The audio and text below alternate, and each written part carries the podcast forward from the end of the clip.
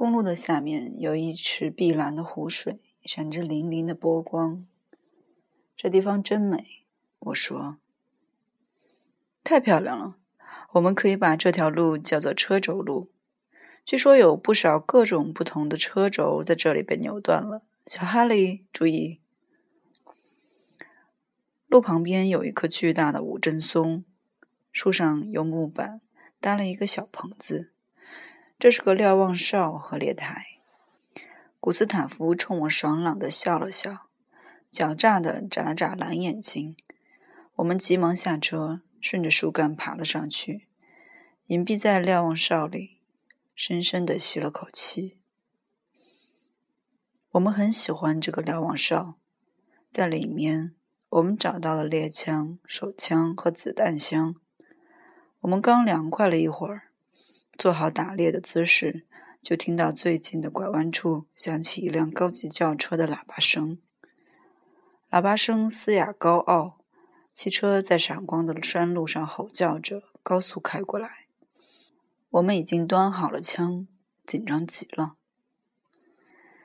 瞄准司机，古斯塔夫马上下令说道：“汽车正好从我们下面开过。”我对准司机的蓝帽，扣了扳机。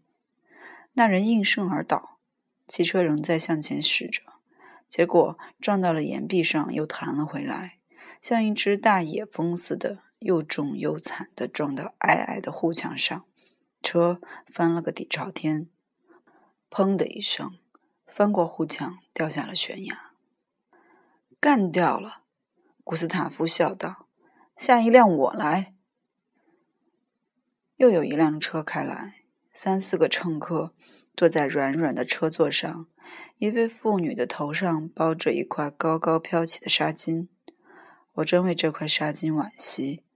谁知道，在这块纱巾下面，也许是天下最漂亮的女人在欢笑。天哪！假若我们扮演强盗，最好也效法那些伟大的榜样，不要把我们杀人的狂热扩及到漂亮的女人身上。可是古斯塔夫已经开枪了，司机抽搐了一下，倒在车里。汽车撞到刀削似的岩石上，飞向高空，四轮朝天，砰的一声，又掉到公路上。我们等着，车上没有一点动静。那些人像被捕鼠器捕获的耗子那样，毫无声响，躺在车下。车子还在震响。车轮在空中可笑的转动，突然发出一声可怕的爆炸声，车子顿时着了火。这是一辆福特车，古斯塔夫说：“我们得下去清扫道路。”我们从树上下来，看着还在燃烧的汽车残骸，车很快就烧完了。我们折断小树做成撬杆，把烧坏的汽车撬到路边。翻过矮墙，推下悬崖，山下的灌木被打断，噼噼啪啪的响了好一阵。翻动汽车时，两个死者从车中掉了出来，躺在地上，衣服烧坏了一些。有一人的衣服还算完好，我检查了他的口袋，看看能否找到点什么，表明他是干什么的。我掏出一个皮夹子。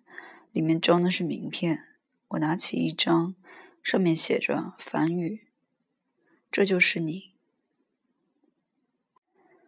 真有趣，古斯塔夫说。话说回来，我们杀死的人，管他叫什么名字都无所谓。他们跟我们一样，这些可怜鬼，名字无关紧要。这个世界肯定要毁灭，我们跟着一起毁灭。把他们按在水里十分钟，这是最无痛苦的解决办法。好了，开始工作。我们把死者也扔下悬崖。又有一辆车嘟嘟的开进，我们干脆就从路上向他射击，打中了。车子像个醉汉那样又向前踉跄了一段，然后翻倒，呼哧呼哧的停住了。一个乘客一动不动的坐在车里。一个年轻的漂亮姑娘却没有受伤，她脸色苍白，浑身发抖，从车子里走出来。我们亲切地向他问候，说愿为他效劳。他非常吃惊，说不出一句话，神经错乱似的盯了我们一会儿。好，我们先去看看那位老先生。古斯塔夫说完，就向那位乘客走去。他靠在死了的司机后面的座位上，灰白的头发短短的。睁着一双聪慧的浅灰色眼睛，看来他伤得很厉害，嘴巴流着鲜血，发僵的脖子歪斜着。老先生，恕我冒昧，我叫古斯塔夫。我们斗胆打死了您的司机，请问尊姓大名？老者那双小灰眼睛冷冷的、悲伤的看着我们。我是检察官罗琳，他慢慢的说：“你们不仅杀死了我可怜的司机，还杀死了我。我觉得我不行了。你们为什么要向我们开枪？您的车速太快了。我们开的不快，是正常速度。昨天正常的，今天就不正常了。”检察官先生，今天我们认为，不管什么车，速度都太快。我们现在毁坏汽车，毁坏一切汽车以及所有其他机器，也毁坏你们的猎枪。是的，假如我们有时间，就会轮到猎枪。估计到明天或后天，我们大家就都完了。您知道，我们这个地方人口太多了。瞧，现在需要的是空气。难道你们毫无选择的向每个人开枪？当然，对某些人，无疑是十分惋惜的。比如说，这位漂亮的女士，就使我们很难受。她是您的女儿吗？不是，是我的速记员。那就更好。现在，请您下车，或者我们把您拉出来。我们要把车毁掉。我宁可与汽车同归于尽。随您的便。请允许我们再提一个问题：您是检察官。我始终不理解，一个人为什么能成为检察官。您控告别的人，您判他们的刑，他们大部分是穷鬼，您就靠这个生活，是吗？是这样，我履行我的职责，这是我的责任。这像刽子手的工作是杀死被我判以死刑的人一样。你们现在不也在做类似的事情吗？你们也在杀人。我们是在杀人，不过我们不是为了履行职责，而是为了娱乐，或者干脆说是出于不满，出于对世界的绝望。因此，杀人给我们带来一丝快意。杀人从来没有使您快乐。你们太无聊了，请你们行个好，快结束你们的工作吧。假如你们根本不知道这个职责的概念。他打住了话头，动了一下嘴唇，想要吐痰。但吐出来的只是一点血，粘在他的下巴上。请您等一会儿，古斯塔夫很有礼貌地说：“职责这个概念，我是不知道，现在不懂了。以前我的职业经常与这个概念打交道。我以前是神学教授，我还当过士兵，在前线打过仗。我觉得。”凡是职责，凡是权威和上司命令我做的事情，压根儿都不是好事儿。我宁可反其道而行之。但虽说我不知道职责这个概念，我却知道罪责这个概念。也许这两者就是同一样东西。母亲生了我，我就有罪了，我就注定要生活，我就注定要属于一个国家，要去当兵杀人，为购买炮火而纳税。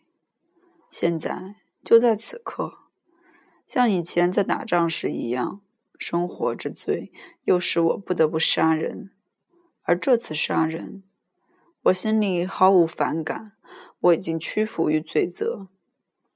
把这个人口拥挤的愚蠢世界打个粉碎，我一点不反对。我很愿意帮助毁灭世界，我自己也很愿意一同毁灭。检察官极力要在那沾着血污的嘴上露出一丝微笑，虽然他没有完全成功，但可以看出他的这个好意。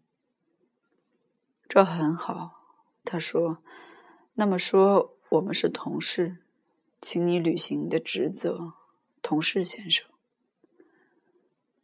这期间，那位漂亮的姑娘在路边倒下，昏过去了。这时，又有一辆车嘟嘟响着喇叭，全速开上来。我们把姑娘稍许拉到一边，靠到岩壁上，让新来的车开到前一辆车的残骸前。那辆车来了个急刹车。车头翘到了半空中，却完好无损的停住了。我们赶紧端起枪，瞄准新来的人。下车，古斯塔夫命令道：“举起手。”从车上下来三个男人，乖乖的举起双手。“你们当中有医生吗？”古斯塔夫问道。他们说没有。那就请你们行个好。小心地把这位先生从座位上抬出来，他受了重伤。你们带上他，把他送到最近的城市，向前走，把他抬下来。那位老先生很快就在另一辆车上安置好了。古斯塔夫下命令，让他们开走了。那位女速记员清醒过来，看见了这一切。我们抓获了这么漂亮的战利品，我很高兴。小姐，古斯塔夫说：“您失去了您的雇主，但愿在其他方面，那位老先生和您并没有特别亲近的关系。您被我雇佣了，请好好的做我们的伙计吧。好了，稍许快一点，一会儿这里就会有麻烦的。您能爬树吗，小姐？能。那好。”我们两人把您夹在中间，可以帮您一下。我们三人以最快的速度爬到树上的哨棚里。姑娘在上面感到不舒服，想吐。她喝了点法国白兰地，很快就恢复过来了。她看见优美的湖光山色，非常赞赏，并且告诉我们她叫多拉。这时，下面又开来一辆汽车，车没有停。小心谨慎地绕过在那里的汽车，继而又马上加大了油门，想溜跑。古斯塔夫哈哈笑起来，开枪射中了司机。汽车乱跳了一会儿，一下子撞到护墙上，车身撞瘪了，斜挂在悬崖上。多拉，我说：“您会用猎枪吗？”他不会。他向我们学习装子弹。起先，他笨手笨脚，撞破了手指，流了血，起了泡，向我们要膏药。可是古斯塔夫告诉他，现在是战争，要他拿出勇气，表明她是听话的勇敢姑娘。这一说就行。但是我们会有什么作为？他接着问。我不知道，古斯塔夫说：“我的朋友哈里喜欢漂亮的女人，他会成为您的朋友。可是他们会带着警察和军队到这里来把我们打死的。警察等等都没有了，我们可以选择，多拉。我们可以安安静静的留在这里，打坏所有经过这里的汽车。我们也可以自己开上一辆车，让别人向我们开枪。选择哪一种都一样。我主张留在这里。下面又来了一辆车，清脆的喇叭嘟嘟鸣叫着。这辆车很快就给撂倒了，四轮朝天的躺在路上。射击能使人这么快活，真可笑。我说，以前我还反对战争呢。古斯塔夫微微一笑。是呀，现在看来，世界上人口太多了，以前没有注意到这一点。现在，每个人不仅要呼吸空气，还要有一辆汽车，这就发现人太多了。我们这里做的当然并不理智，这是一场儿戏，战争就是一场大儿戏。以后人类肯定会学会用理智的手段控制人口的增长。眼下，我们对这无法忍受的状况的反应是相当不理智的。可是从根本上说，我们做的是正确的。我们在减少人口。是的，我说，我们做的也许是疯事，然而这也许是有益的、必要的。人类动脑筋过分，想借助于理智之力，把并不是理智所能达到的事情安排的井井有条，这不好。这样就会产生两种理想：美国人的理想和布尔什维克的理想。这两种理想都是非常明智的，但是由于两者都非常天真的把事情简单化，他们就可怕的歪曲生活，使人无法生活。原先把人看作是崇高的理想，可是现在对人的看法正在开始变成千篇一律的模式。我们这些疯子也许能使他重新高尚起来。古斯塔夫哈哈一笑，接过话茬答道：“老弟，你讲的妙极了。领教你这口智慧之井的泉涌之声，真是一种快乐，受益匪浅。也许你讲的话也有对的地方，不过劳驾你，现在还是先装子弹吧。我觉得你梦想太多了一点，随时都会有小鹿跑上来。”我们用哲学可打不死他们，枪膛里必须老有子弹才行。开来一辆汽车，马上就被打中了，公路被堵住了。一位红头发壮汉幸免于死，在破车旁挥手跺脚，向四周探望。他发现了我们隐蔽的地方，吼叫着跑过来，举起手枪向我们开了几枪。您快走开，要不我就开枪了！”古斯塔夫冲下面喊道。那汉子瞄准他，又开了一枪。于是我们也开了两枪，把他打倒了。后来又开上来两辆车，我们一一把他们击毁了。这以后，路上空空的，寂静无声。这一段路很危险的消息大概传开了。我们从容的观察前面的美景。山脚下，湖的彼岸是一座小城，城的上空冒着烟。我们看见房子一幢接一幢的起了火。我们也听见枪声。多拉小声的哭了起来。我抚摸她那沾满泪水的脸颊。难道我们大家都得死吗？他问。没有人回答。这时。从下面上来一位步行的人，他看见路上堆着许多破汽车，围着车东闻西看，然后弯身进了一辆车。不一会儿，从里面拿出一把花阳伞、一个女士手提包和一瓶酒。他心境平和地坐到墙上，嘴巴对着瓶口喝着酒，一边从提包里拿出锡纸包着的东西吃起来。他把那瓶酒喝了个精光，用胳膊夹着阳伞，快活的继续往前走了。他悠闲自得的走着。我对古斯塔夫说：“现在，你能向这位讨人喜欢的汉子开枪，把他的脑袋穿个窟窿吗？”天晓得，我可做不到。也没有人要求这样做。我的朋友嘟囔了一句，他的心里也觉得不好受起来。